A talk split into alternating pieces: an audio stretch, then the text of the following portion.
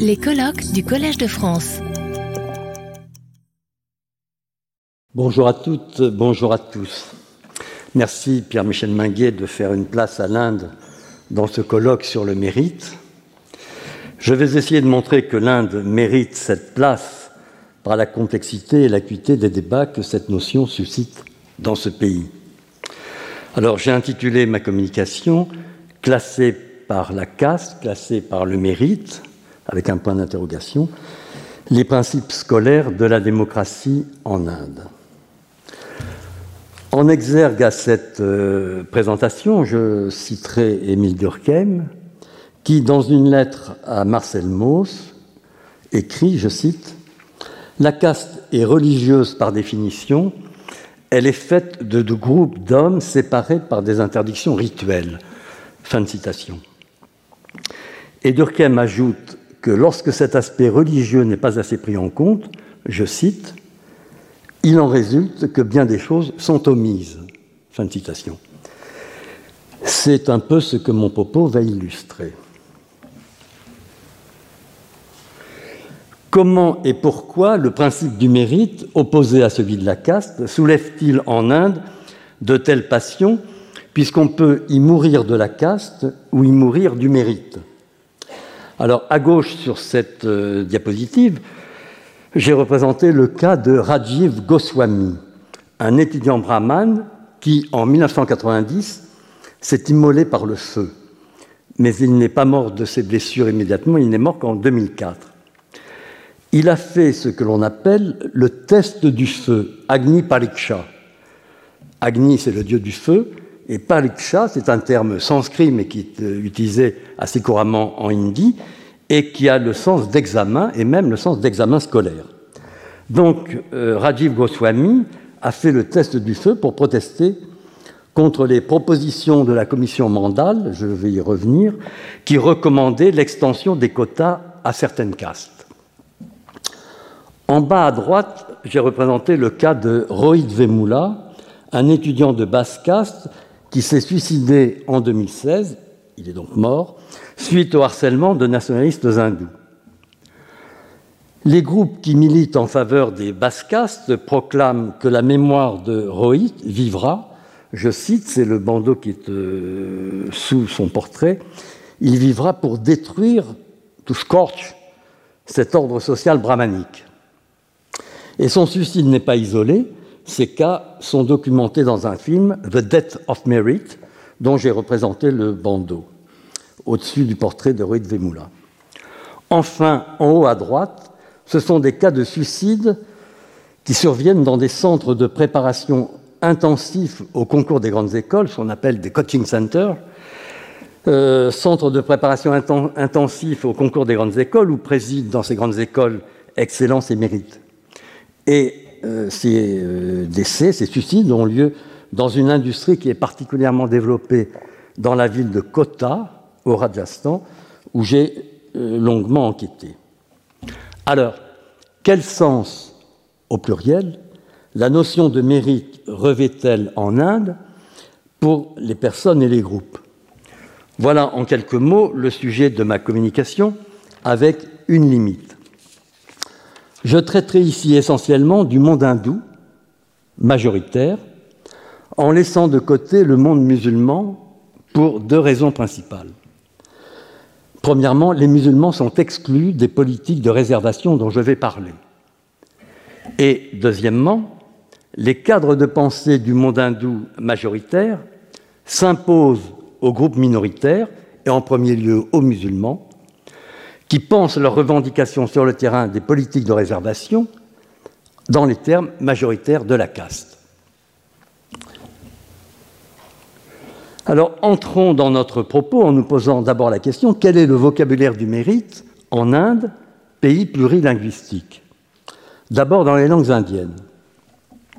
La notion de mérite relève de la sphère éthico-religieuse de l'hindouisme.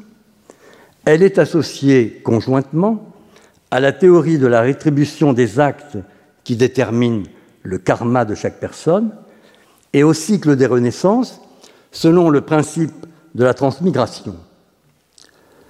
Le lexique du mérite appartient au sanskrit, la langue des textes de l'Inde ancienne. Et je retiens deux termes, ou plus exactement deux couples de termes, dans un champ sémantique beaucoup plus riche. D'abord, punya, qui définit un acte méritoire, moral ou religieux, opposé à papa, qui est la faute ou le péché. Enfin, le deuxième terme, le deuxième couple de termes, dharma, pris ici dans le sens de mérite, opposé à adharma, avec un a privatif, le démérite. Le mot dharma est, comme vous le savez, chargé de très nombreux sens.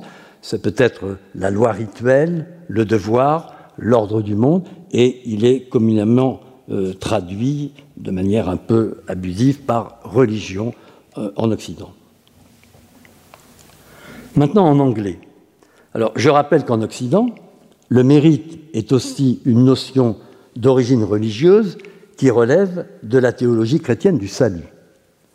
On dispose de deux termes pour dire le mérite en anglais.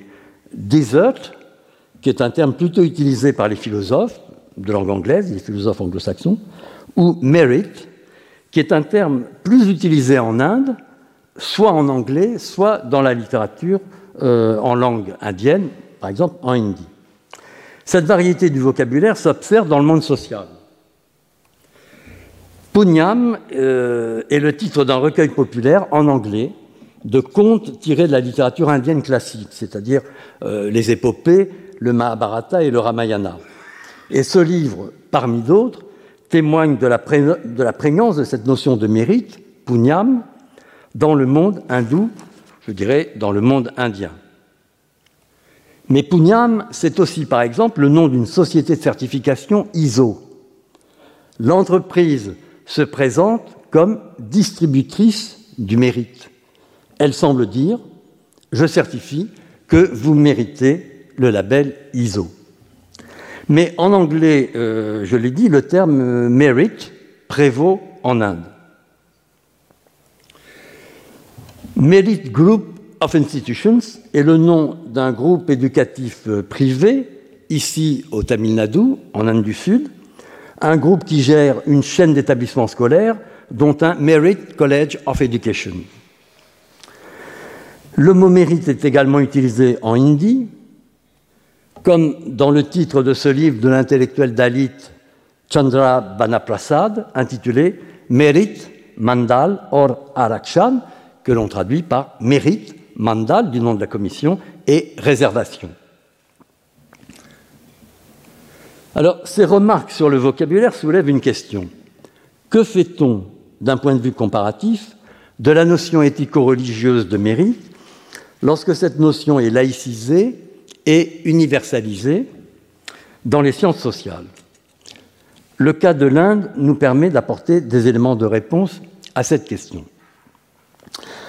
La notion de mérite se noue avec celle des politiques de réservation, des quotas euh, euh, en, tant qu'attribution à des groupes d'un certain nombre de, postes.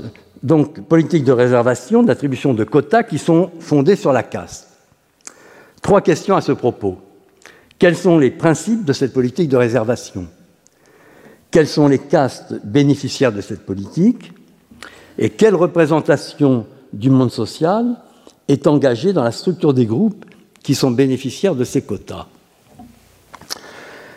La notion de mérite doit se comprendre en référence à un ordre de justice qui est destiné à remédier aux inégalités structurelles liées à l'ordre des castes.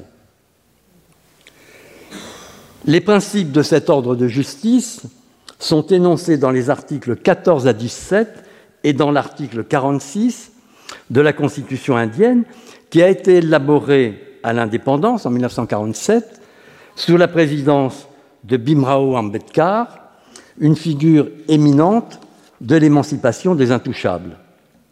Alors j'ouvre une parenthèse pour euh, signaler qu'Ambedkar a dit combien il était redevable au principe de la Révolution française, liberté, égalité, fraternité. Je ferme la parenthèse. Alors ces principes de la Constitution indienne sont les suivants. Le premier, c'est l'égalité juridique des citoyens, c'est l'article 14, qui se traduit par une franchise politique, c'est-à-dire un droit de vote égal pour tous et pour toutes, sans autre condition. Deuxième principe, l'interdiction de toute discrimination de religion, de race, de caste, de genre et de lieu de naissance. C'est l'article 15 de la Constitution. Troisième principe, l'abolition de l'intouchabilité, l'article 17. Mais l'abolition de l'intouchabilité, ce n'est pas l'abolition de la caste. Quatrième principe, l'égalité d'opportunité, c'est-à-dire l'égalité des chances dans l'accès à l'emploi public. C'est l'article 16 de la Constitution indienne. En outre, et c'est un cinquième principe, l'État a la responsabilité de mettre en place des politiques de discrimination compensatoire en faveur des fractions sociales défavorisées, dites, dans l'anglais indien, backward. C'est l'article 46 de la Constitution. Deux premiers groupes ont été constitués euh, très tôt, euh, autour de l'indépendance. D'abord les scheduled selon l'acronyme anglo-indien SC. Ce sont les ex-intouchables, aujourd'hui appelés Dalits, opprimés. Puis le deuxième groupe, ce sont les Scheduled Tribes, ST, les populations tribales. Ces groupes sont dits scheduled parce qu'ils sont inscrits sur des listes. Cette politique a été étendue à un troisième groupe dit Other Backward Classes ou Other Backward Castes, OBC.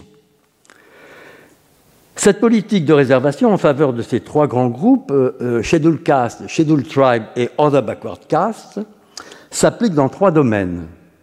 Dans la sphère politique, avec des circonscriptions réservées, mais uniquement pour les Scheduled Caste et les Scheduled Tribes. Ensuite, dans la sphère de l'enseignement public, avec des quotas euh, pour les trois groupes SC, ST et OBC. Enfin, dans la sphère économique, avec des emplois réservés dans le secteur public pour ces trois groupes. Enfin apparaît un quatrième groupe qui est celui dit de la General Category ou Open Category. Alors comment se déduit ce groupe? Ce, groupe se déduit par soustraction. On considère l'ensemble de la population hindoue et de la population tribale, dont on soustrait les scheduled tribes les scheduled castes et les other backward castes, et on obtient un groupe résiduel qui est la general category. Jusqu'à récemment, les membres de la general category étaient exclus des politiques de quotas. Mais depuis euh, quelques années, sous le gouvernement nationaliste hindou, des réservations ont été introduites au sein de la general category. Je vais y revenir. On peut donner une représentation graphique de cette structure selon le schéma suivant. J'indique sur ce schéma, entre parenthèses, la part des quotas de chaque groupe. Je ferai trois remarques à propos de ce schéma. La structure de chacun de ces quatre groupes se différencie du point de vue interne par un jeu de stratification économique qui est fait d'une part d'exclusion des quotas. Alors c'est le cas de euh, ce que l'on appelle les creamy layers, qui désignent la fraction privilégiée économiquement au sein des scheduled castes, des scheduled tribes et des other backward castes, une fraction qui est exclue des quotas. Mais euh, d'autre part, il y a un, phénomène d'inclusion euh, donc qui est récent, c'est celui de la economically weaker section qui concerne la general category et qui désigne la fraction des plus pauvres au sein de la General Category qui bénéficie donc maintenant de 10% de postes de réservation. Deuxième remarque, le total des réservations atteint aujourd'hui, en 2023, euh, 60% des postes des emplois dans le secteur public. Et euh, là, je parle au niveau pan-indien, mais lorsqu'on euh, se penche sur certains États, en particulier dans le Sud, le pourcentage peut être plus important avec des problèmes de litige et de recours juridiques. Troisième remarque, les populations extérieures au système des castes, donc de l'hindouisme, sont exclues de ces bénéfices. Je les ai représentés sur la colonne de droite. Ce sont les musulmans, les bouddhistes et les chrétiens. Alors, une question vient à l'esprit. Sur quelle base une personne est-elle reconnue comme appartenant aux trois groupes d'États bénéficiant des quotas? La réponse est sur la base d'un caste certificate qui atteste que cette personne appartient à telle ou telle caste, qui est elle-même reconnue, la caste, comme relevant de l'ensemble des groupes Schedule Caste, Schedule Tribes ou Other Backward Caste. Mais alors évidemment, de quelle caste parle-t-on dans ce cas? On parle alors, et c'est euh, plus proprement dans ce sens que l'on parlera de caste en Inde, de jati.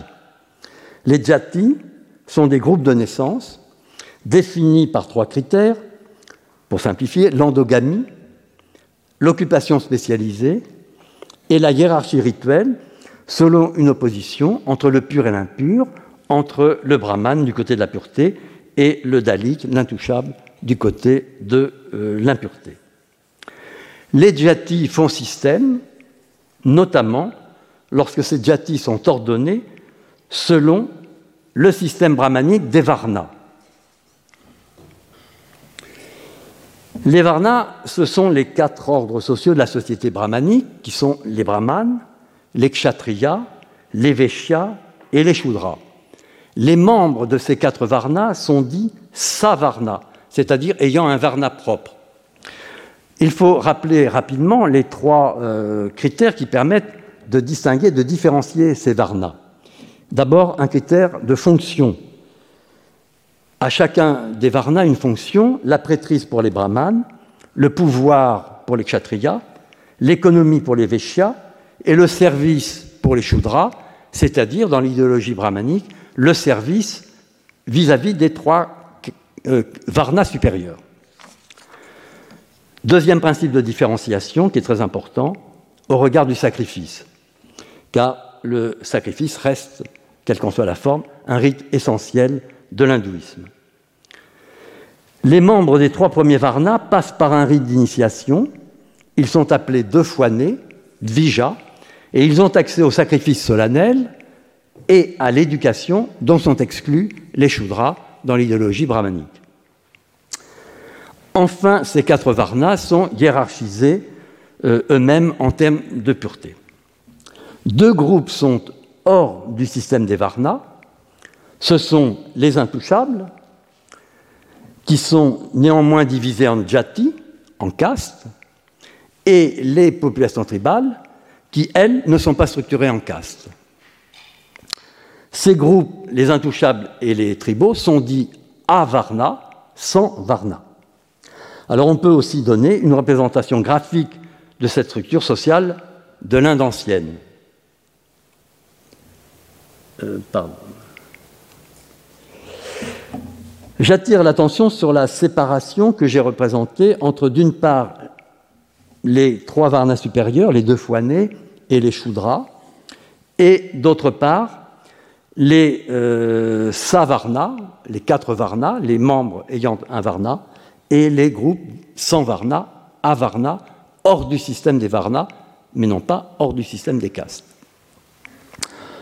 On peut maintenant mettre en relation les deux structures sociales que je viens de présenter brièvement, celle des blocs de castes d'État qui bénéficient de quotas et celle des Varna. Et on voit évidemment qu'il y a une congruence entre les deux systèmes. Premièrement, donc, une homologie structurale entre ces deux représentations du monde social. Deuxièmement, et c'est très important, je, crois, les catégories et le vocabulaire des varnas dont je viens de parler sont actifs dans le monde social. Parler de varna, de savarna, d'avarna, de dvija, de brahman, de chudra, ce sont là des termes qui font partie du répertoire cognitif que les acteurs mobilisent dans les luttes, en particulier, on va le voir dans les luttes autour de la notion de mérite. Troisième et dernière remarque, dans l'hindouisme, la structure des castes n'est pas séparable de la sphère éthico-religieuse. La caste demeure un groupe social à fondement rituel et religieux. Je reviens maintenant à la compréhension sociologique de la notion de mérite. Et pour cela, je considère le rapport de la commission Mandal, du nom de son président, rapport qui a été publié en 1980. Car ce rapport a fixé le cadre d'une rhétorique du mérite qui informe les débats sur cette notion depuis la mise en place des quotas pour les Other Backward Castes. Ce rapport construit une fable en imaginant les trajectoires scolaires de deux garçons et pas de deux filles, selon un raisonnement de type sociologique déterministe. En bref, il s'agit d'un côté de Mohan, un enfant de famille aisée, urbaine, dont les deux parents sont éduqués. Mohan est scolarisé en anglais et, soutenu par son milieu familial, il fait de bonnes études. On note que dans le rapport, le Varna de Mohan et la caste d'appartenance proprement dite ne sont pas désignés. De l'autre côté, il s'agit de Lalou, un enfant de la catégorie désignée Backward Caste, un choudra donc, mais pas un intouchable, qui vit dans un village où le père exploite un lopin de terre. Lalou mène néanmoins des études supérieures, comme Mohan, mais beaucoup plus difficilement, et des études que l'on dira moins brillantes, entre guillemets. Après avoir obtenu une licence, dans le système euh, anglo-indien, la, la, graduation, après avoir obtenu une licence, Mohan et Lalou vont se présenter à des concours, et c'est à ce moment que les auteurs du rapport exposent leur conception du mérite. Voici un extrait de ce rapport, un peu long, mais que je lis dans son entier.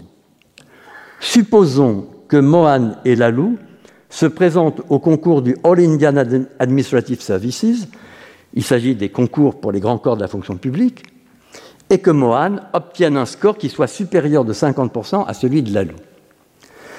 Cela signifie-t-il que le mérite de Mohan soit supérieur de 50% à celui de Lalou, ou que son efficacité sera supérieure de 50% à celle du garçon d'origine villageoise? Est-il possible de déterminer, compte tenu de leur intelligence personnelle respective, comment ces garçons se seraient débrouillés s'ils avaient échangé leur place? Si le mérite comprend également la pugnacité, la détermination, la capacité à lutter contre les obstacles, les notes obtenues par Mohan et Lalou ne devraient-elles pas être modulées en fonction des privilèges dont jouit Mohan et du handicap dont pâtit Lalou? Le rapport se poursuit toujours sur le mérite. Je cite. En fait, ce que nous appelons le mérite dans une société élitiste est un mélange de capacités personnelles et de privilèges sociaux. Mohan et Lalou ne sont pas égaux, au sens propre du terme, et il serait injuste de les juger selon le même critère.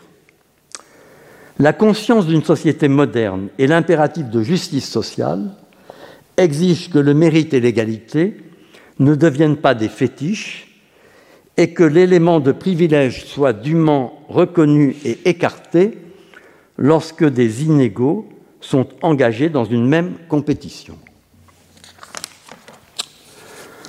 Alors, ce rapport s'est traduit comme je l'ai dit, par une extension en deux temps des quotas à la catégorie des Other Backward Classes ou des Other Backward Castes.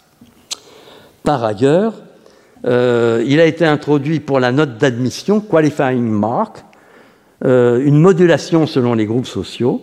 Les Scheduled Castes, les Scheduled Tribes et les Other Backward Castes peuvent être reçus au bénéfice d'une décote de 5 à 10% de la note d'admission. Alors, faute de pouvoir commenter euh, ce rapport, je voudrais souligner comment, pourquoi la définition du mérite dans ce rapport n'est pas stabilisée. Premièrement, le rapport pose une définition strictement scolaire du mérite en termes de notes à un examen ou à un concours, et comme nous le savons, l'examen et le concours ne sont pas des épreuves scolaires du même ordre.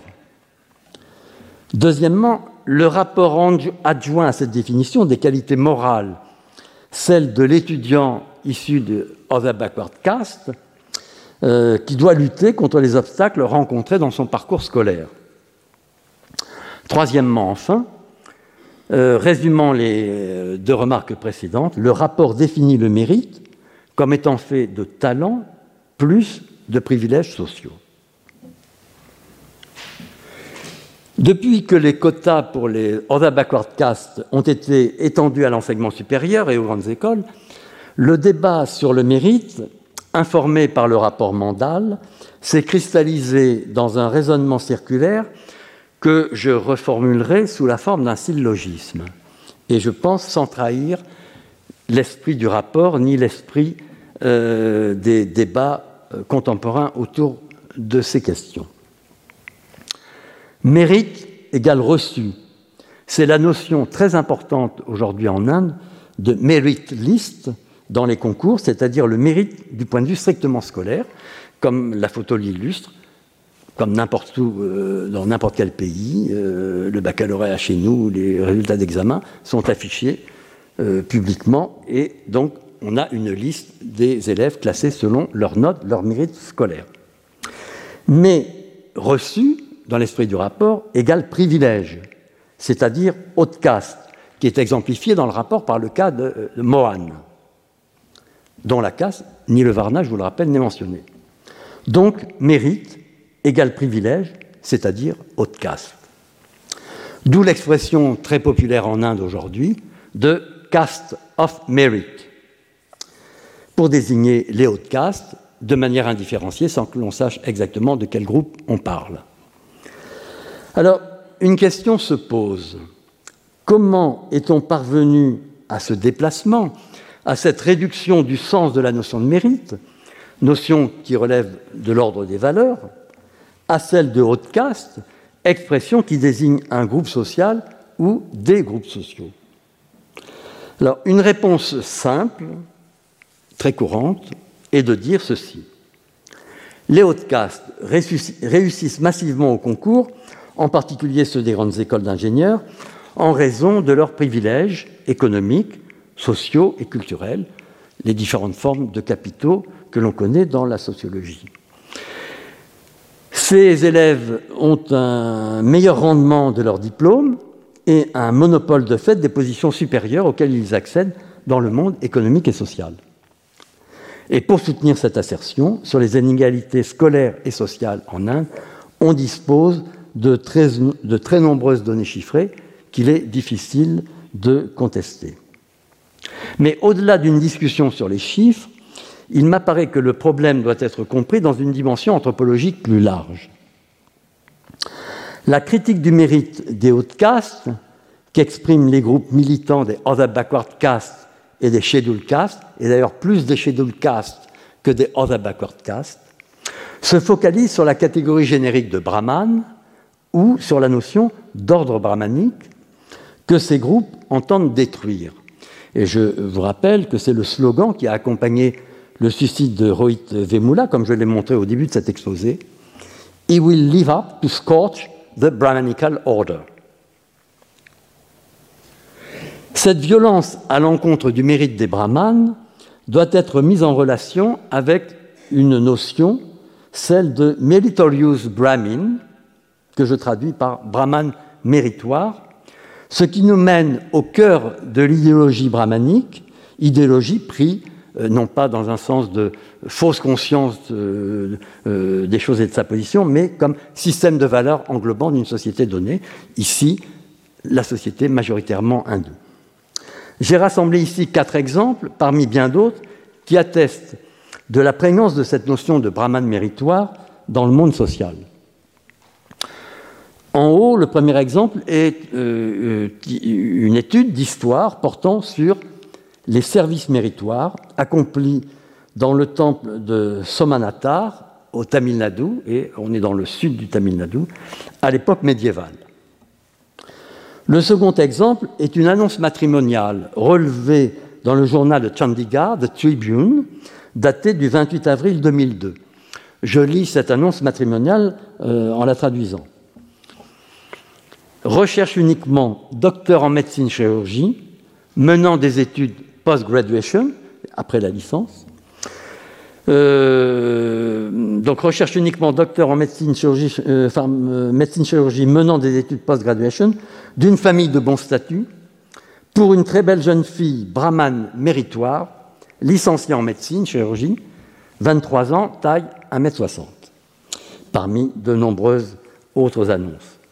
Enfin, les deux derniers exemples sont des annonces d'associations de brahmanes, l'une au Punjab, un groupe que l'on appelle les Dogra Brahmin, L'autre, du Karnataka, concerne les Trimatashta Brahmins. C'est une association qui regroupe les brahmanes de l'Inde du Sud selon leurs affiliations sectaires, selon qu'ils sont shivaïtes, vishnuites ou ce que l'on appelle smarta brahmanes, qui suivent la tradition, qui ne sont donc ni shivaïtes ni vishnuites, et qui sont regroupés dans une même association. Ces associations, au nord comme au sud de l'Inde, euh, distribuent des récompenses à leurs meilleurs élèves ou euh, à leurs étudiants qui sont dits méritoires. Ces coupures de presse datent de 2014 et de 2023. Alors, cette idée de mérite concerne notre propos pour plusieurs raisons. D'une part, la notion éthico-religieuse d'acte méritoire ou de personne méritoire est associée au don au brahman, personne dharmique par statut. D'autre part, elle se marque euh, fortement dans le domaine du savoir, de la connaissance, dont les brahmanes sont les porteurs types, pour employer une expression euh, weberienne. Enfin, cette notion d'acte méritoire concerne en premier lieu les membres des trois varnas supérieurs, dont j'ai dit qu'ils avaient un accès privilégié au sacrifice et à la connaissance dans l'Inde ancienne, c'est-à-dire à la connaissance nécessaire pour réaliser les sacrifices. En termes de valeurs éthico-religieuses, la coupure est donc forte entre les trois varnas supérieurs et les shudras, c'est-à-dire entre les membres de la General Open Category et les Other Backward Castes, si l'on garde en tête le schéma d'homologie de la structure sociale que j'ai présenté précédemment. Cependant, ce caractère méritoire spécifique des brahmanes et des hautes castes doit encore être compris en relation avec des formes de l'hindouisme populaire empreintes de piété et de dévotion que l'on observe un peu partout en Inde. Les vœux adressés aux divinités sont presque toujours d'ordre mondain. Il s'agit de s'assurer d'un bon mariage, d'une descendance, en l'occurrence d'avoir un fils, et de la prospérité économique. Et les désirs investis dans les études font pleinement partie de ces demandes de salut dans tous les sens du terme.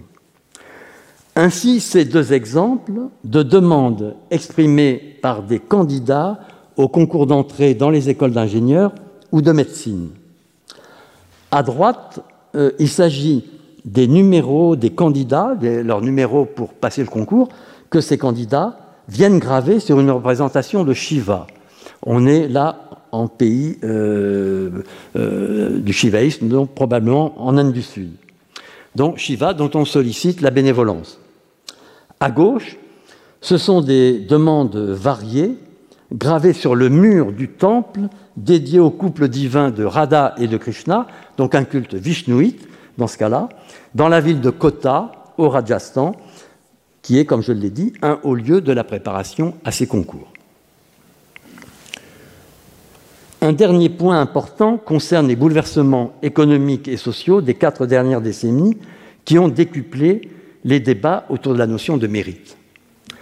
Le rapport Mandal a été élaboré dans un contexte socio-économique et politique qui est celui des décennies postérieures à l'indépendance, 1950-1970. Le rapport a été fait à la fin des années 70. Et euh, ce contexte n'est pas du tout celui dans lequel il a été mis en œuvre dix ans plus tard, à partir des années 90. En effet, à partir du début des années 1980, la société indienne a été profondément bouleversée par l'ouverture à l'économie de marché, et euh, cette économie de marché a été un levier puissant à la mise en place des propositions de la commission Mandal. La légalisation des quotas pour les other backward castes a eu deux effets majeurs. Premièrement, l'arrivée massive de nouveaux groupes sociaux dans la compétition scolaire, en particulier dans le haut enseignement. Deuxièmement, le développement des instituts de coaching privés. J'ai cité euh, plusieurs fois l'exemple de COTA, donc euh, institut de coaching qui prépare au concours très sélectif des grandes écoles d'ingénieurs et des écoles de médecine. Alors, euh, ces instituts de coaching existaient depuis les années 50, 60, 70. Mais autour des années 2000, à partir de 1990-2010, il y a eu une véritable explosion de cette industrie, précisément qui est devenue une industrie totalement privée, qui ne distribue aucun euh, titre scolaire. Ces bouleversements sociaux ont accru les tensions entre les groupes en compétition pour l'appropriation de biens rares, notamment les postes dans les grandes écoles. En résumé, avant de conclure par quelques remarques comparatives, j'ai essayé de montrer qu'il n'y avait pas d'opposition entre le principe de la caste et celui du mérite, si l'on veut bien ne pas omettre, comme Durkheim nous l'a rappelé, les dimensions rituelles, éthico-religieuses et de la caste et du mérite.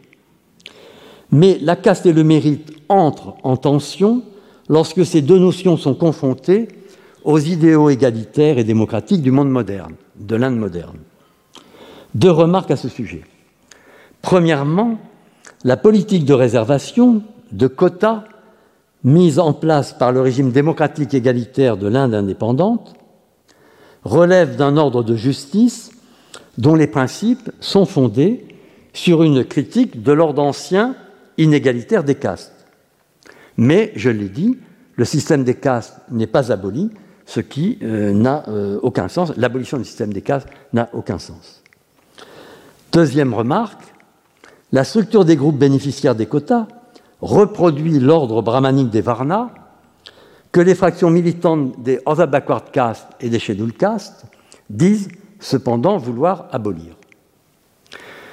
Les Reserved Castes, c'est-à-dire les, castes, les groupes de castes d'État qui bénéficient de quotas, euh, les Reserved Castes donc, ont des droits qui euh, leur attribuent des quotas qui sont garantis et distribués par l'État selon un principe que l'on peut qualifier d'entitlement, euh, au sens où l'entend Amartya Sen dans ses travaux.